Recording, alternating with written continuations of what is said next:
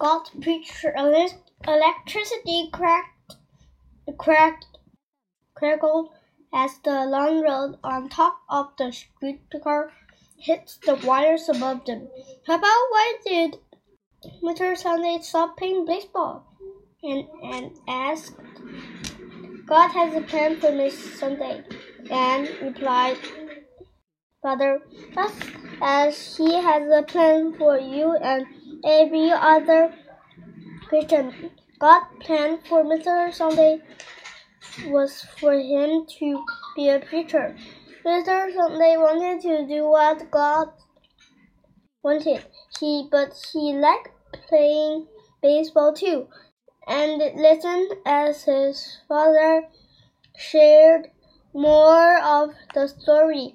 One day, Mr. Sunday said, I'll quit playing baseball if my team will let me go. I promised that I would play for them for three years.